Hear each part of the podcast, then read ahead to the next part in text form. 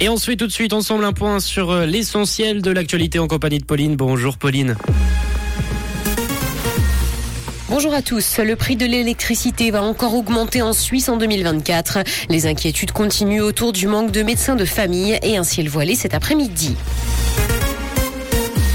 Le prix de l'électricité va encore augmenter en Suisse en 2024. En plus des coûts en hausse du réseau, son exploitant va facturer pour la première fois les coûts des réserves hivernales. Il en coûtera le double à un ménage moyen qui verra sa facture globale grimper d'environ 11%. L'exploitant du réseau explique cette hausse par la forte augmentation du prix de la prestation de base du réseau de transport par les prestations liées au service système. Il s'attend aussi à une hausse des dépenses d'acquisition pour la mise en réserve de la puissance de réglage.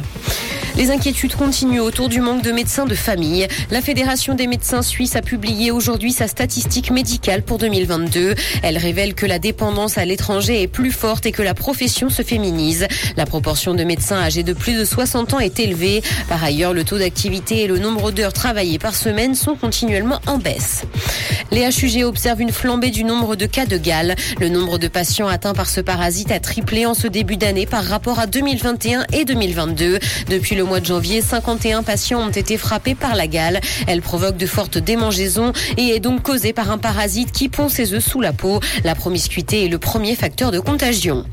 Dans l'actualité internationale, une tempête de sable polluaire en Chine. La capitale ainsi que le nord du pays sont concernés aujourd'hui. Le ciel s'est teinté en orange. L'indice officiel de la qualité de l'air dans la capitale chinoise est coincé à 500, soit le niveau maximum enregistré, synonyme de pollution grave. Les relevés non officiels rapportaient quant à eux un niveau deux fois plus élevé. Les autorités ont invité la population à réduire ses activités en plein air et la visibilité est par ailleurs réduite dehors.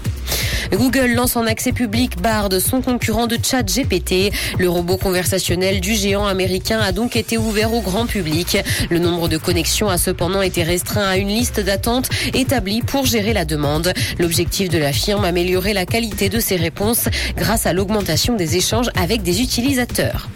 Cinéma, Shazam 2 a fait l'un des plus mauvais départs pour un gros film de super-héros au box-office nord-américain. Le long métrage n'a récolté que 30 millions et demi de dollars entre vendredi dimanche dans les salles obscures américaines et canadiennes. En comparaison à la même période, le premier opus sorti en 2019 avait récolté plus de 53 millions de dollars. Il reste cependant en tête du box-office devant Scream 6 et Creed 3. Le ciel sera voilé cet après-midi, mais le temps restera sec. Côté température, le mercure affichera 17 degrés à Montreux et Morges, ainsi que 19 à Genève et Palinges. Bon après-midi à tous sur Rouge. C'était la météo, c'est Rouge.